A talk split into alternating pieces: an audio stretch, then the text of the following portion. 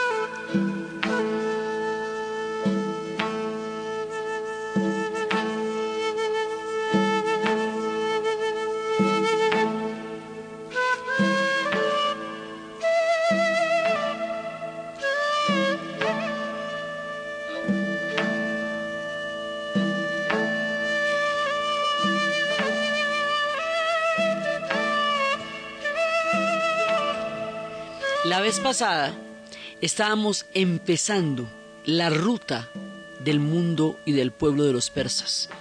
Y estábamos viendo cómo son ellos de antiguos, estábamos hablando de Elam, de Susa, de Tabana, de las antiguas capitales, habíamos comenzado a hablar de los aquemenidas, habíamos hablado de todas las diferentes etapas que ellos tienen, los sasánidas, eh, la época también la época de Alejandro, luego los sasánidas, cuando llegan los árabes, los mongoles, los abafides, todas las diferentes etapas que ellos han recorrido en la historia. Pero para llegar a este mundo persa, para empezar nuestro recorrido por la antigüedad, nos toca empezar con el alba de las civilizaciones nos toca empezar con Mesopotamia, porque los persas llegan a ser una suma del conocimiento que Mesopotamia inaugura con la nueva era de las civilizaciones y de la historia. Entonces, los persas son tan antiguos, tan antiguos, que para poderles contar a ustedes la historia de Irán, me toca remitirme a los orígenes del mundo, a los orígenes de las civilizaciones, de las ciudades, son uno de los pueblos más antiguos que conservamos, digamos, en líneas de tiempo viva en la época moderna. Entonces, estos iraníes que los noticieros se ven tan amenazantes son en realidad el testimonio del paso de las civilizaciones y los tiempos en la historia y en la geografía. Son en realidad remotos, antiguos, legendarios, y ellos tienen esa conciencia en su mundo actual y en su vida actual. El ser persas para ellos es una identidad que llevan con un gran orgullo histórico y con una gran altivez de la, de la razón que la historia les ha dado en su antigüedad. Entonces resulta que nos toca situarnos en el alba de los tiempos, porque a partir del momento en que empiezan a darse los grandes asentamientos urbanos en Mesopotamia, es cuando empieza a cocinarse digamos, ese estofado que va a dar origen a los persas porque ellos llegan un poquito después, pero no se pueden explicar si no se explican a, los de, a la gente de Mesopotamia. Entonces lo que vamos a hacer en el programa de hoy es un fresco, un mosaico, un mapa de la antigüedad para podernos ubicar en la flecha de ese mapa que dice Persia. Por allá está Persia pero usted no puede llegar a Persia si no llega antes con la gente de Mesopotamia. Entonces vamos a hacer un mapa, un fresco, para organizarnos en las rutas de la antigüedad hasta donde las tenemos conocidas. ¿no? Acuérdense siempre, y esto lo repetimos cada vez que se va a hablar de la arqueología, todo eh, información, todo conocimiento de la arqueología es provisional porque siempre puede ocurrir que nuevos descubrimientos nos lleven a informaciones que antes no teníamos. Así, el remoto pasado, como el futuro, son siempre provisionales, el uno porque no ha llegado y el otro porque está siempre en trance de ser descubierto, redescubierto en muchas más dimensiones. Entonces, hay una, digamos, como un prodigio hay un prodigio de la civilización humana que son los sumerios. Y es que los sumerios, que nos van apareciendo hacia el año 4000, 3500 antes de Cristo, sientan las bases de lo que va a ser toda la civilización, incluida la de hoy. Porque ellos son los que van a habitar en ciudades. Ellos son los que van a tener leyes, códigos, comercio, agricultura, ellos van a tener eh, una cantidad de, digamos, de, de inventos, como por decirles a alguno, la rueda. Sí, la rueda de tracción se la inventan en Sumeria. Otro, así como para detallitos, la escritura. Nosotros dividimos, hasta donde van las cosas, la historia humana en la prehistoria, es decir, aquello que está anterior a la escritura, porque para nosotros solo se concediera historia en la época, digamos, actual, lo que tiene una representación escrita de su paso por el mundo. Eso, por supuesto, nos limita al conocimiento de muchos pueblos, pero es lo que, es lo que hay. O sea, es lo que hay, de donde nos podemos agarrar para poder hablar, pues porque si no, lo demás son bases totalmente especulativas porque es lo que usted imagine que ellos hacían. Pero en cambio esto aquí lo escribieron. Mire, es que nosotros éramos de tales y tales maneras. Entonces nosotros agarramos a los manes que escriben y de ahí empezamos a montar la historia. Y esos primeros que escriben son los sumerios, hasta donde sabemos, siempre aclarando eso. Son los sumerios que empiezan a escribir en tablillas cuneiformes, es decir, cogen una tablilla que tiene una forma así eh, cóncava y empiezan a escribir como paticas de gallo, haga de cuenta y van escribiendo rayitas este, eh, de una manera en la cual empiezan a describir el mundo en el cual ellos vivieron. Entonces la escritura, la rueda, la cerveza. Esta gente en Mesopotamia, el 90% de, los, de la gente de la época de Mesopotamia vivía en las ciudades. La cosmovisión para ellos era una ciudad, no un paraíso, ni un, su paraíso era una ciudad, no era un jardín, era una ciudad. En la ciudad moraban los dioses en los templos. O sea, los dioses estaban implícitos en la naturaleza, pero el lugar donde se les encontraba como para charlar con ellos, como para cualquier cosita que se le ofreciera a usted, era en los templos, en las ciudades. Esta gente comía cordero. El cordero se lo comían con aceite de oliva, porque ya conocían las aceitunas, y se lo tomaban con una cervecita, y de postre dátiles. Y comían sabros, quesito de cabra también había. Sí, era, era bacano, el menú en Mesopotamia era chévere. Entonces, ¿por qué en Mesopotamia? Es que resulta que ahí están las zonas de los grandes desiertos de, del Medio Oriente, pero hay un punto en donde dos ríos que nacen, uno nace en Turquía, bien realmente vienen a nacer en lo que hoy es Turquía, tienen un curso que son el Tigris y el Éufrates y van a desembocar en el Golfo, adivine que Pérsico o sea, el de los persas, ¿cierto? Y esos pueblos generan, o sea, la estructura de esos dos ríos hace posible las condiciones para la agricultura. Es una tierra fértil, capaz de alimentar una cantidad de población lo suficientemente grande como para hacer ciudades. Entonces es ahí en esa zona y no es en ese pedacito porque el resto son desiertos. Y en los desiertos pues usted tiene que tener una vida nómada, tiene que ir detrás del pastoreo porque no puede estar todo el tiempo en la misma zona porque es muy difícil sobrevivir todo el tiempo ahí, pero en la media luna sí. Y como la media luna, que es a lo que llamamos este punto entre el Tigris y el Éufrates, es el sitio donde, donde estaba la fertilidad, es la esquina del movimiento quiere decir que todo el mundo se quiere ir a meter allá, porque allá es que está la jugada, allá es que está la pomada. Esta media luna fértil, esta zona prodigiosa, fértil, que fue capaz de generar las civilizaciones, es hoy día Irak. O sea, y la, y la parte norte de Mesopotamia es Siria Oriental. ¿Cómo le parece? Entonces, lo que llamamos Mesopotamia hoy está en un guerro, no, no, no, no, no, pues desde la invasión del 2003 por Estados Unidos y ahora desde la rebelión, Mesopotamia Sur, que es Irak, toda Mesopotamia, está en guerra desde el 2003, digamos ya en guerra total.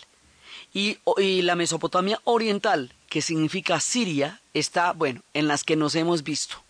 Entonces, esto quiere decir que los testimonios que les estoy contando están en peligro inminente. Ya en el caso de Irak hubo un saqueo absolutamente grave y el tiempo de reconstrucción de todo este relato nos va a tomar mucho, mucho, mucho, muchos siglos, mucho tiempo, si es que logramos reconstruir, aunque sea parcialmente, lo que ya sabíamos sobre Mesopotamia, porque una de las barbaridades de las guerras, fuera de todo lo bárbaras que son, es que destruyen los testimonios que nos pertenecen a todos, porque este conocimiento es el conocimiento de cómo nacieron las ciudades en el género humano.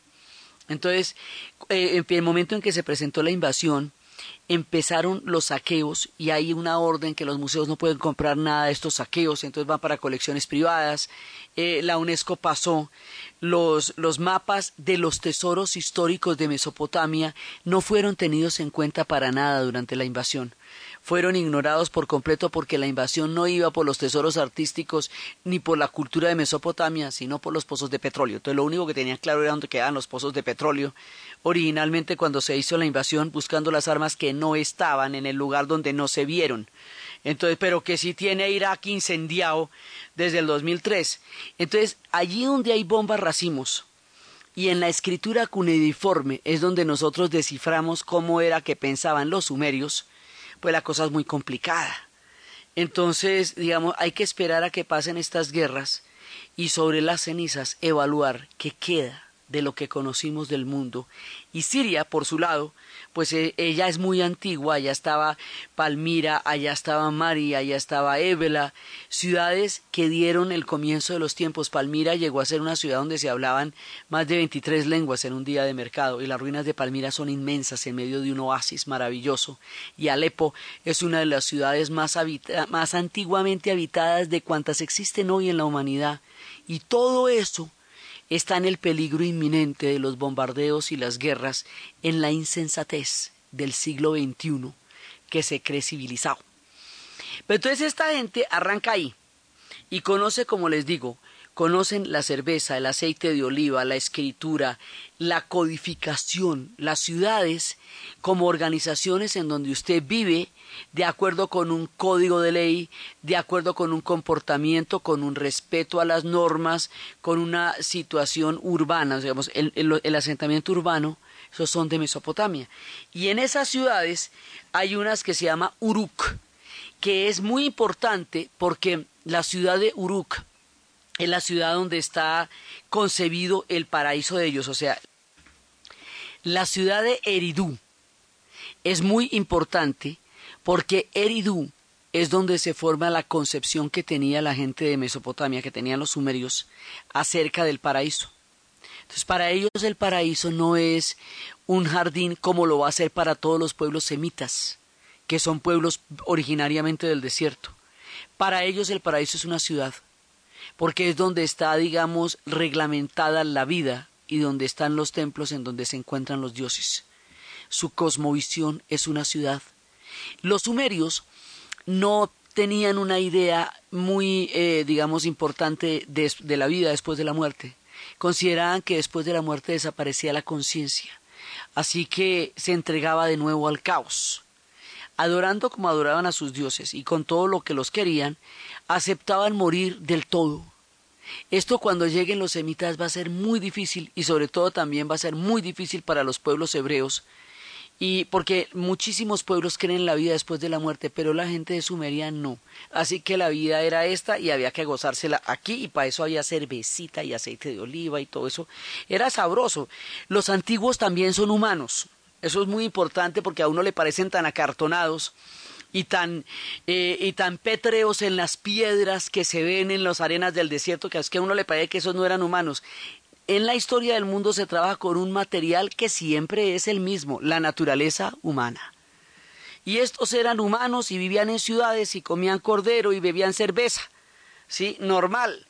Y camellaban y sembraban cereales y sembraban un montón de cosas. Lo que pasa es que lo hacen por primera vez. Eso es lo que tienen de, sensacional. Entonces estaba Eridú, que era la ciudad sagrada donde se desarrollaba toda la cosmovisión de los sumerios. Estaba Uruk, que era una ciudad política, un centro administrativo, digamos, del mundo urbano sumerio. Estaba Ur, que es la que nosotros oímos hablar en la Biblia. La mayoría de las referencias que a nosotros nos asimilan con la antigüedad son las referencias bíblicas porque es lo que más se conserva como testimonio de una época y de un tiempo. Entonces, generalmente lo que tiene que ver con eso eh, nos recordamos más fácilmente. Así, Ur, eh, de Caldea, porque esa era la ciudad de Abraham. ¿Se acuerda cuando le decían que abandonaría la tierra de sus padres? Los sumerios, que son muchísimo tiempo anterior al pueblo de Israel, porque estamos hablando del año 4000 antes de Cristo, hablan de un diluvio. Así que y del diluvio también hablan los pueblos de Mesoamérica. De manera que sí hubo una especie de glaciación en la tierra porque muchos pueblos, los chinos hablan de yu en la inundación. O sea, pueblos muy distintos están hablando siempre de lo mismo, de un diluvio. Por lo tanto, lo relacionamos. También había grandes ciudades como Kish, Lagash, Uma, Nippur. Eran centros urbanos grandes y complejos. O sea, lo que es Mesopotamia está configurado por una gran cantidad de, ciudades alrededor del monte Sargos y alrededor del monte Tauro y el Mediterráneo. Entonces uno ve ahí alrededor del Tigris y el Éufrates estaba Nínive, Hasuna, Asur, estaba Lagash, estaba Susa. Hoy de las ciudades bien antiguas que les cuento, la que aparece en los mapas antiguos y aparece en los mapas modernos con el mismo nombre es Basora. ¿Se acuerdan de Basora cuando, cuando entraron eh, cuando entró el ejército norteamericano a Basora? Bueno, esa está al lado de Susa y está al lado de Ur y de Eridú. Es tan antigua como eso.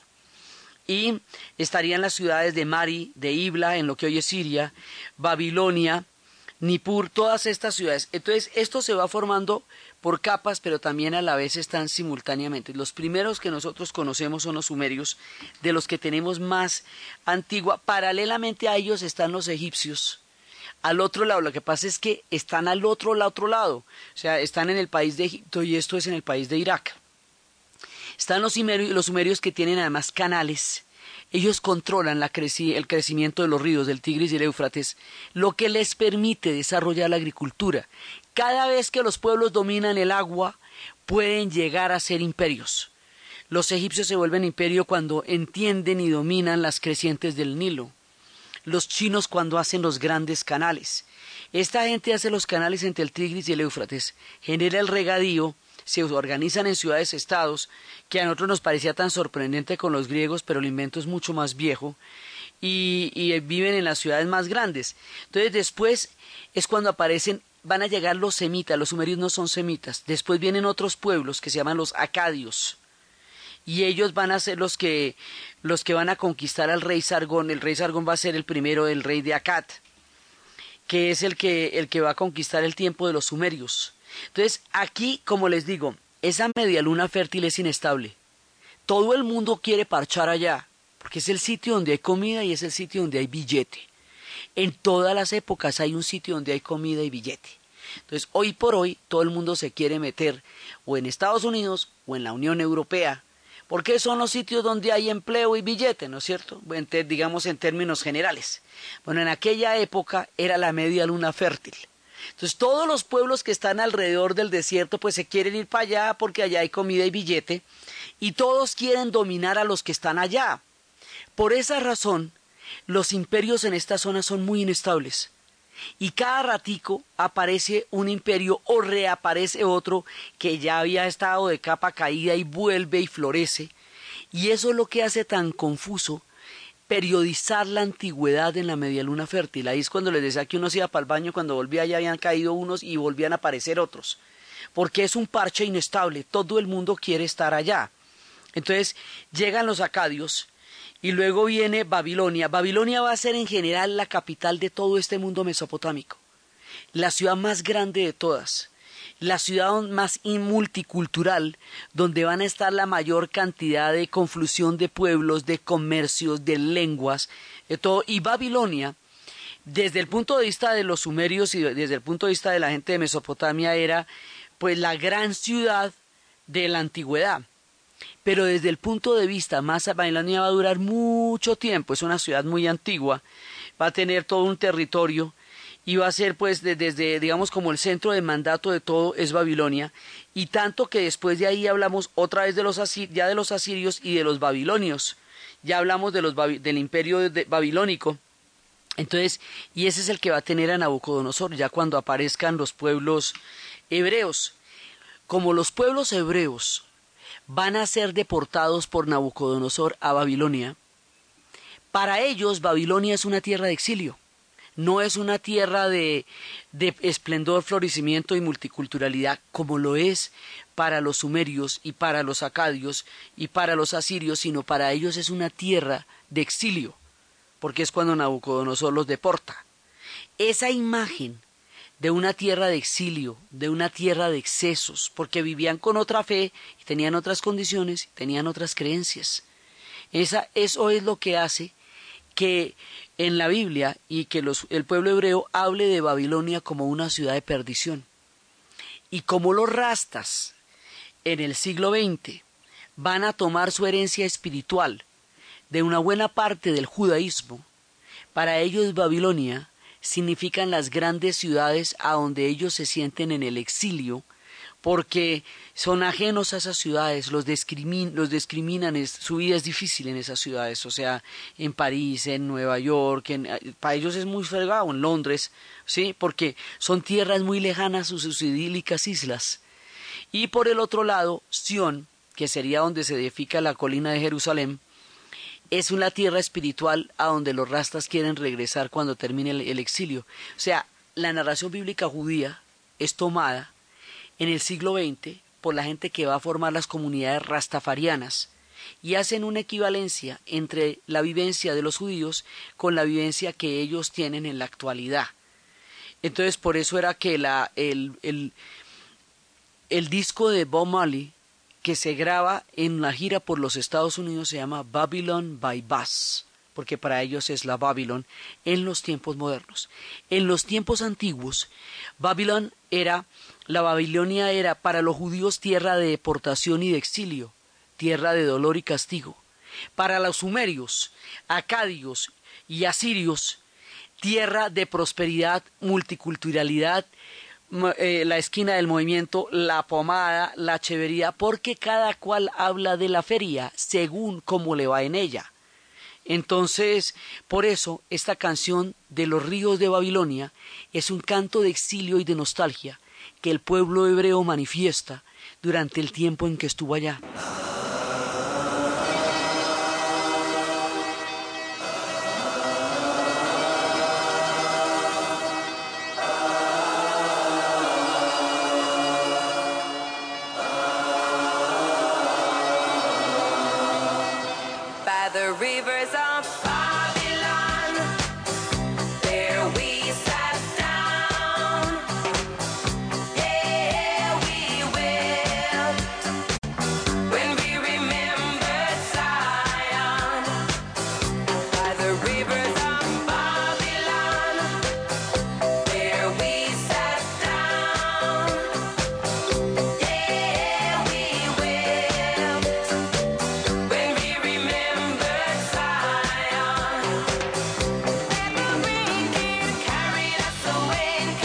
Estas historias de Babilonia hablan de cómo ellos están asentados en los ríos de Babilonia y cómo van a cantar canciones de amor si están en una tierra extraña, allí donde se sentaban a recordar a Saya. Y en los ríos de Babilonia hacemos un corte para ir a comerciales y luego regresamos.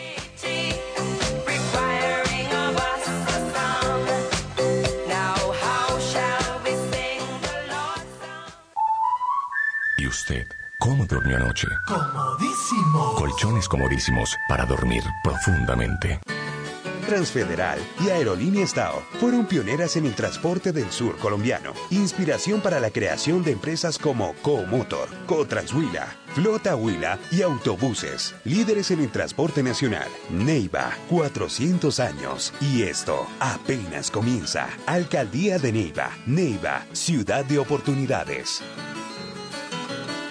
Honestidad, justicia, respeto, tolerancia son algunos de los valores que deben inspirar nuestros comportamientos. Promovamos los valores, seamos solidarios. Caminemos al paso de los valores, 34 Caminata de la Solidaridad. Comparsas folclóricas de 12 departamentos, nuestros artistas de las telenovelas, cantantes, orquestas, reinas, carrozas, puestos de recreación. Domingo 26 de agosto a partir de las 9 y 30 de la mañana, desde el Parque Nacional por la carrera séptima y la ruta acostumbrada hasta el Centro de Alto Rendimiento. Patrocinan Grupo Bancolombia, Pat Primo, Empresa del Cores de Cundinamarca, Argos Luz Verde, Claro. Apoya Alcaldía Mayor de Bogotá. Apoya Caracol Social. ¿Y usted cómo durmió anoche? Comodísimo. Colchones comodísimos para dormir profundamente. Transfederal y Aerolínea Estado fueron pioneras en el transporte del sur colombiano. Inspiración para la creación de empresas como Comotor, Cotranshuila, Flota Huila y Autobuses. Líderes en el transporte nacional. Neiva, 400 años. Y esto apenas comienza. Alcaldía de Neiva. Neiva, ciudad de oportunidades. En Surenvíos entendemos que lo que caracteriza a un buen colombiano es su espíritu emprendedor, solidaridad y esfuerzo, y sobre todo el buen trato y la amabilidad. Por eso en Surenvíos nos sentimos orgullosos de ser colombianos y de servir, transportando sus mercancías, sobres y encomiendas. Contáctenos en www.surenvíos.com.co o en la línea gratuita nacional 018 1288 76. Surenvíos llegamos primero. ¿Y usted cómo durmió anoche? Comodísimo. Colchones comodísimos para dormir profundamente. Caja Sonora. Espacio radial de Confama para oírte mejor.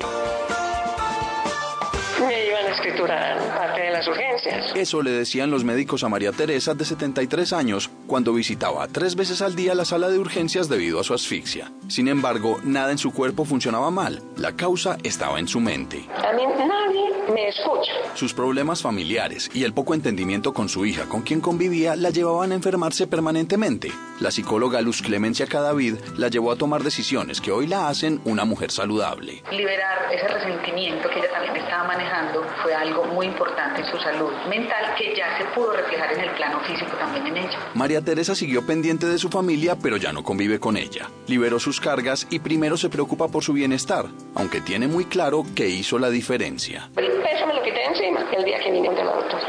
Te esperamos en una próxima emisión. Con fama, vigilado Superintendencia de Subsidio Familiar. ¿Y usted cómo durmió anoche? Comodísimo. Colchones comodísimos para dormir profundamente. Trabajemos todos por la paz del país y la armonía entre los colombianos. Actuemos con solidaridad, con respeto, tolerancia, justicia. Caminemos al paso de los valores. Próximo domingo 26 de agosto, Gran Caminata de la Solidaridad. A partir de las 9 y 30 de la mañana, desde el Parque Nacional por la carrera séptima y por la ruta acostumbrada hasta el Centro de Alto Rendimiento. Carrozas, grupos folclóricos de 12 departamentos, reinas, artistas de la televisión, cantantes y orquestas. Acompáñanos. Patrocinan Argos Luz Verde, Grupo Éxito, Banco Ave Villas, Gas Natural Fenosa, Soletanche Bachis y más. Apoya Alcaldía Mayor de Bogotá. Apoya Caracol Social. Nanotecnología de avanzada a su disposición en el cuidado del cabello. Con Visalia Tratamiento Capilar Embrión de Pato. Úsalo.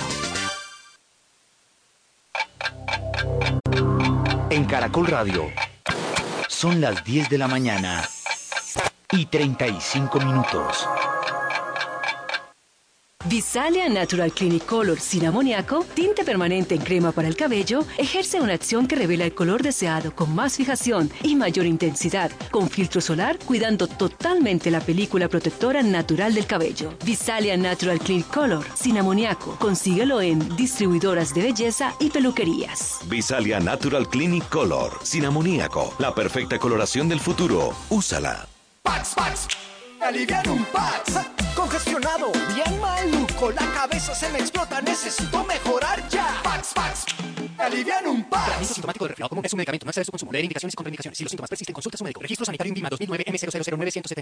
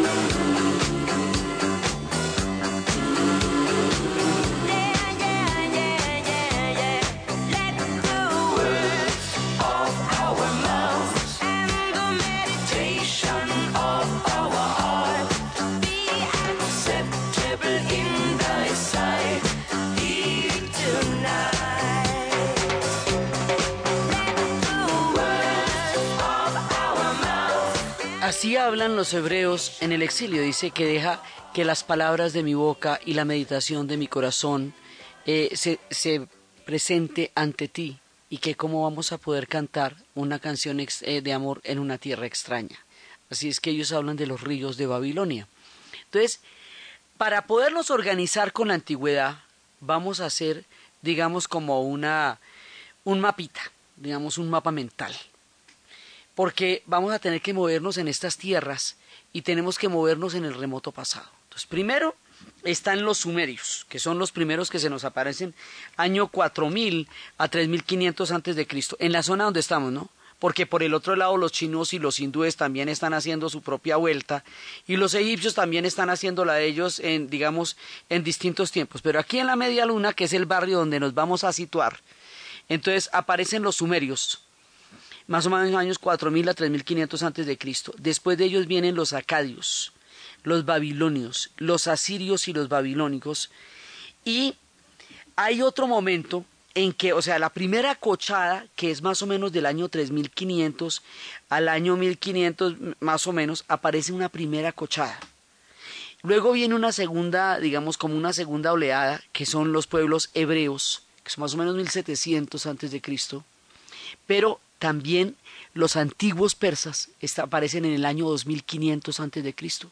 Entonces, hay una primera franja que son sumerios, acadios, asidios, babilonios. Una segunda franja que son cuando empiezan a aparecer los, los persas, pero también empiezan a aparecer después, mucho tiempo después, los hebreos y los fenicios. Entonces se van juntando y ya para el año siglo octavo antes de Cristo es cuando nos aparecen los griegos y después de los griegos viene Alejandro y después de Alejandro vienen los romanos y los romanos van a existir desde el siglo cuarto antes de Cristo hasta el siglo cuarto después de Cristo.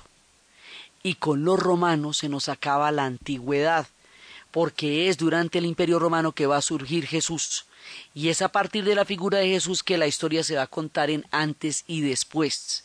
Como no tenían el cero, entonces tenemos el año uno, razón por la cual al cambiar el siglo teníamos el ataque este de Y2K, sí, que porque no nos iban a cuadrar los computadores, pero no pasó nada. Pero la idea es que la forma como Occidente cuenta la historia es así. Y siempre lo distinguimos porque los pueblos que no creen en Jesús, pues no pueden tener este mismo conteo de la historia porque no la parten. Sí, los mismos hebreos van en el año cinco mil y pico porque no la parten. Sí, pero en Occidente y la manera como Occidente definió los periodos históricos y con los cuales se referencia para hablar de los pueblos es así. ¿Sí? Entonces, claro, corresponde a los parámetros de los europeos y es una visión eurocéntrica del mundo, pero es con la que, y como ellos son los que van a descubrir todas estas culturas en el siglo XIX, pues es como ellos la cuentan. Pero nos, nos atenemos, digamos, a esta convención. Entonces vamos a hablar de todo este periodo, desde los sumerios hasta el momento en que el imperio romano se cristianiza como la antigüedad. Después de que el imperio romano se cristianiza, es que va a empezar lo que llamamos la Edad Media, que los europeos la llaman media porque ellos sienten que es un intermedio enorme entre toda la grandeza de la antigüedad griega y romana y el Renacimiento. Y cuando llega el Renacimiento es cuando ellos empiezan a hablar de la, de la era moderna y luego de la era contemporánea. Pero nuestro relato se ocupa del comienzo de los tiempos porque los, los persas son sumamente antiguos. Entonces, tenemos estas super mega ciudades ¿sí? Y tenemos ya un mundo inventado y una serie de imperios que se conquistan los unos a los otros, que se dominan los unos a los otros y que de esa manera son inestables. Por eso es que cada ratico no es como los egipcios. Los egipcios estaban profundamente aislados.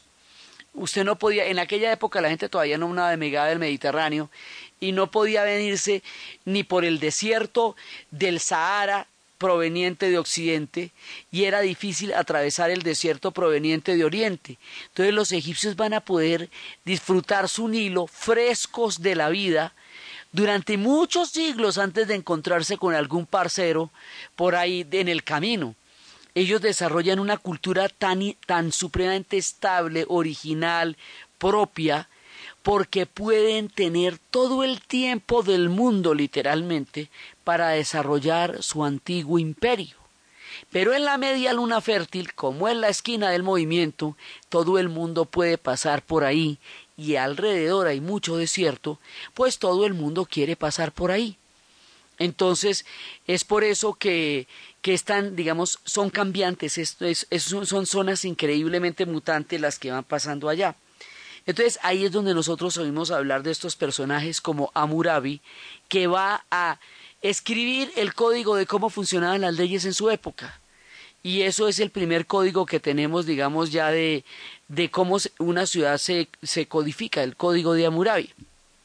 También en esta época ya hemos oído hablar de Nabucodonosor, el rey de Babilonia, que fue el que deportó a los hebreos y los llevó para allá hasta que los persas los van a liberar.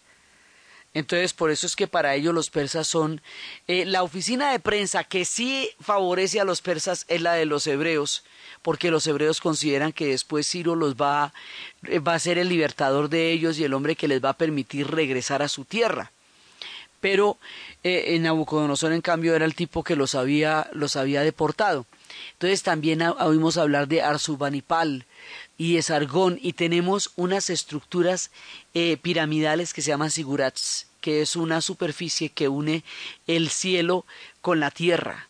Y tenemos unas cosmovisiones, esta gente era fundamentalmente astrónomos y astrólogos, y es así como Marduk, el dios de, los, babilonios, va a, a crear un poema que se llama Enuma Elish. Y con el poema de Enuma Elish, es que él va describiendo los astros y a medida que él va nombrando los astros, los astros van tomando un orden en el cosmos y es así como su palabra creación va dándole el orden cósmico a los astros, a las constelaciones y a las estrellas. Y a través de la poesía de, Marduk, de, de, la finura del Enuma Elish, ellos miran los cielos y se ubican bajo el cosmos bajo el cual nacieron y conocieron la astronomía y la matemática.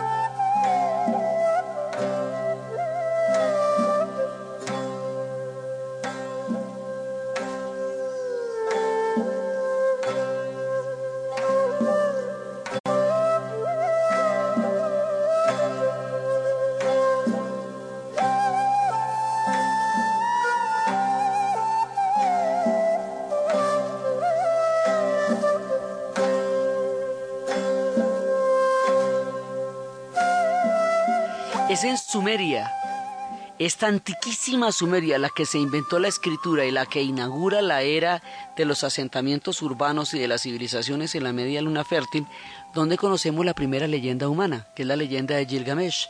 La hemos contado muchas veces, que es la historia efectivamente de Gilgamesh, este hombre que vivía en los tiempos de la diosa Ishtar.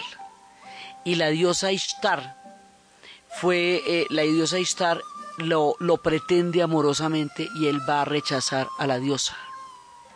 Y la diosa lo que va a hacer es, siempre hemos hablado de lo terrible que es rechazar a los dioses porque los dioses tienen un ego que te, como te comento. Entonces ella va a castigar este rechazo matando a Eukidiu, que es el mejor amigo de Gilgamesh. Y la amistad entre Eukidiu y Gilgamesh eh, tiene también una historia, porque se supone que la gente estaba absolutamente hastiada de la crueldad de, de Okidio y le mandó a Gilgamesh como para que hubiera un equilibrio y se volvieron fue grandes amigos. Entonces, esta mujer, diosa, va a castigar a Gilgamesh con la muerte de su amigo y su amigo, para poderlo revivir del veneno de la serpiente que lo mató, tiene que ir a, por el agua a los lugares más inhóspitos para traer la, lo que va a ser la, la rama del árbol, la rama de la inmortalidad. Y Gilgamesh hace las cosas más increíbles para salvar la vida de su amigo, para que su amigo sea inmortal. Pero cuando llega es tarde, su amigo no puede ser revivido y Gilgamesh queda inmortal. Y la inmortalidad para Gilgamesh es un estorbo, porque ve pasar todo lo que ama y ve perder todo lo que fue suyo en alguna ocasión de la tierra. Esa leyenda es la primera leyenda humana que nosotros conocemos y después contaremos cómo es que se va a redescubrir en el siglo XIX a través de epopeyas y, heroísmos increíbles. Entonces, todo lo que tiene que ver con Gilgamesh, con el poema de Numa Elish, con Marduk, con la diosa Ishtar, todo eso es lo que nosotros vamos a encontrar en la escritura de los sumerios. También cuando se descifraron las tablillas cuneiformes, encontramos entre los sumerios y entre los babilonios los primeros diccionarios, los primeros textos escolares, las quejas de los padres acerca de que sus hijos ya no los respetaban y ya no eran como antes. O sea que el mundo es mundo desde que aparece. ¿Sí? Entonces, toda esta cantidad de pueblos van surgiendo y al lado de la media luna fértil, no en ella, al lado de la media luna fértil hay una ciudad que se llama Ekbatana y otra que se llama Susa, de un reino bien antiguo que es el reino de Lam. ¿sí? Y esos también son, eh, digamos, antecedentes de los persas. La capital, porque ahí va a haber un reino que se llama los Medos. ¿sí? Y los Medos, la capital de los Medos es Ekbatana. Hoy esa capital, ese mundo se llama, esa ciudad se llama Hamadam y queda en Irán y es efectivamente en lo más antiguo. Entonces, aquí viene todo este combo de gente y de pronto se nos aparece un pueblo que se llaman los reinos medos y los reinos persas. Los reinos medos y los reinos persas van a ser, por una parte, van a estar conquistados por los asirios y por los babilonios, y que son los que van a dominar todo el territorio, o sea, en principio eran tributarios de ellos están ahí al ladito, están en la zona montañosa, pero están ahí al lado, ¿sí? Porque esto es una zona amplia. Entonces, después, más adelante, esos medas y esos persas van a volverse un reino importante y van a conquistar a los asirios. Acuérdese que aquí los imperios no duran mucho. Y cuando conquisten a los asirios, el que los va a conquistar va a ser Ciro el Grande, que es el que va a fundar la dinastía aqueménida. Pero antes de que Ciro llegue, ya hace rato que existen los medos y hace rato que existen los persas. Lo que pasa es que ellos estaban dominados por los asirios. ¿Se acuerda que se nos aparecen los asirios? Ellos habían, los asirios además eran súper crueles, hacían deportaciones, tenían, digamos, un estilito bastante rudo, razón por la cual mucha gente les tenía bronca. La capital de los asirios era Nínive, la famosa Nínive. Entonces, a ellos les tenían como, como reticencia porque eran particularmente crueles en sus prácticas de gobierno, sobre todo por el tema de las deportaciones y estas cosas que los hacían complicados. Entonces, los medas se van a unir con los babilonios, que están hace rato. Acuérdense que las, estas ciudades suben y vuelven a bajar de importancia y suben y vuelven a bajar de importancia según quién las vaya a dominar, pero siempre siguen existiendo. Entonces hay un momento en que al mismo tiempo tenemos a Babilonia y a Susa y a Ecbatana y al mismo tiempo tenemos a Nínive y al mismo tiempo todas estas ciudades están al mismo tiempo funcionando. Cuando a medida que los pueblos llegan se van uniendo con los que ya están, no los reemplazan, se van uniendo. Pero hay un día en que los babilonios se unen con los medos para derrotar a los asirios y ahí es cuando cae la ciudad de Nínive y cae bajo el rey caldeo Nabucodonosor. Y Babilonia vuelve a ser la capital porque había caído en desgracia cuando los asirios llegaron y la eclipsaron para darle grandeza a Nínive. Nínive de todas maneras va a ser destruida muchas veces por la, por la resistencia que los asirios van a generar en esa época. Entonces, ahí cuando vuelve Babilonia a ser otra vez la capital de Mesopotamia, ahí ya los medos están empezando a tener una gran importancia.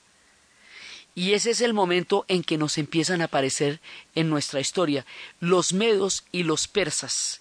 son nuestras primeras referencias, digamos, eh, nuestras más antiguas referencias, junto con Ecbatana, junto con Elam, Susa y Ecbatana, de lo que son hoy día los iranios.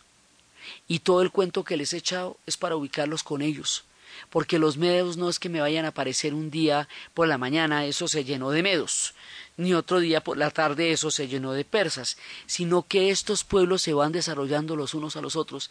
Los sumerios montan las bases de toda la antigüedad y todos los demás pueblos que vienen después beben de las bases que los sumerios han colocado, han puesto en la historia para desarrollar sus propios proyectos históricos. Pero el plante, digamos como por donde agarramos, son los sumerios. Entonces, sin los sumerios y los acadios y los asirios y toda esta cantidad de pueblos, los pedos y los persas no nos hubieran podido aparecer de la nada. Ninguno aparece de la nada. Ellos van a tomar toda la herencia del mundo que conocieron y la van a, eh, la van a enriquecer y la van a engrandecer y la van a volver maravillosa. Y el tiempo en que la vuelvan maravillosa en que la engrandezcan, en que la organicen y en que la vuelvan una cultura colosal, es el que nosotros vamos a llamar el periodo de los Aqueménidas, porque es la casa de los Aqueménidas la que logra gobernar de esta manera, pero no es el momento en que ellos aparecen en la historia, ellos están antes sino que están sometidos por otros pueblos. Y después, cuando se unifican, que se van a volver un imperio, cuando aparece la figura de Ciro el Grande, que es el que va a dominar a los asirios y va a dominar a los medos y va a conquistar, que también son persas, y van a conquistar sobre ellos esta, este punto de la antigüedad. Antecitos de la llegada de los aqueménidas, antecitos de todo esto, ya existe el zoroastrismo. El zoroastrismo se remota a tiempos muy anteriores, pero también se revela durante la era axial durante el momento en que están empezando Confucio, Lao Tse, que están, eh, hay un momento que se está formando como un eje espiritual del mundo y es cuando aparece Aura Mazda con Arimán y con Zoroastro, es decir, cuando llega Ciro esto ya existe. Lo que pasa es que Ciro le va a dar toda la difusión y le va a dar toda la importancia y va a adoptar el zoroastrismo como una religión esencial en la formación de lo que va a ser el imperio persa, pero él no la inventa, estaba antes. O sea, él encuentra un mundo que ya estaba montado, pero con ese mundo va a ser maravillas y va a ser esplendores, y por eso es que está considerado como uno de los picos de civilización. O sea, toda la antigüedad tiene momentos de gran esplendor, entonces tiene momentos de esplendor con Babilonia, tiene momentos de esplendor con los sumerios, pero uno de los momentos más brillantes es el que van a tener los aqueménidas cuando aparezcan. Para que se nos aparezcan los aqueménidas teníamos que haber montado a los medas y a los persas, teníamos que haberlos conquistado por los asirios y luego teníamos que haberlos liberado de los asirios, juntado con los babilonios y darles primero la autonomía y luego la hegemonía y así es que nos aparecen en la historia. Pero ellos son el tejido de todos los pueblos de la antigüedad. Por eso es que les digo que para podernos meter en, los iraníes, en estos iranios que también llamábamos en los pueblos arios, Irán, o sea, Irayan, como la tierra de los arios, sí que es de donde, porque ellos originalmente son arios también, son una tierra de arios, y son una tierra elamita, o sea, son pueblos diferentes a los semitas, pero, pero son pueblos que están relacionados con los semitas y están relacionados con los sumerios y están relacionados con todos los pueblos de la zona. Entonces, este mundo fue el que encontró Ciro, y a este mundo es al que va a convertir en un imperio. Y la historia de ese imperio es la que nosotros vamos a empezar a ver, porque es la primera vez que la luz de la historia cae sobre los pueblos de Persia, y de ahí en adelante muchas otras veces caerá sobre los pueblos de Persia. Y es en tiempos de Darío que se va a formar el imaginario en donde se construye la grandeza de la historia de los persas. Y hoy día los persas, como ahí está la tumba de Darío, es que eso ahí uno la ve, digamos, cuando a uno le cuentan estas historias parecen lejanas y remotas en la geografía y en el tiempo, pero si usted va a Irán, ahí está la tumba de Darío y la de Ciro y Pashasgar, la ciudad antigua, o sea, normal, digamos como usted ve la, la, como aparecen las tumbas de los faraones y todo eso, están también las tumbas de, de Ciro y de Darío y de Jerjes. O sea, lo que pasa es que la gente no puede ir a Irán o no ha ido a ir a Irán durante mucho tiempo porque ha quedado al otro lado de Occidente. Pero si usted va a Irán, pues ahí están. Y la síntesis prodigiosa de todo el desarrollo de la antigüedad, el momento en que toda la cultura acumulada durante estos milenios va a encontrar un punto altísimo de civilización, va a tener lugar en una ciudad que se llamará Persépolis, que era efectivamente la polis de los persas. Pero eso es lo que vamos a estar contando. Entonces, la forma como aparece Ciro y con la aparición de los aqueménidas y con la aparición de los aqueménidas, la primera gran explosión de cultura y de civilización vistosa y enorme de los pueblos iraníes, que son los que nos ocupan en este momento de nuestro relato y que son los que nos van a llevar hasta la actualidad, pero de los que hay que beber en las fuentes de lo antiguo, es lo que vamos a ver en el siguiente programa.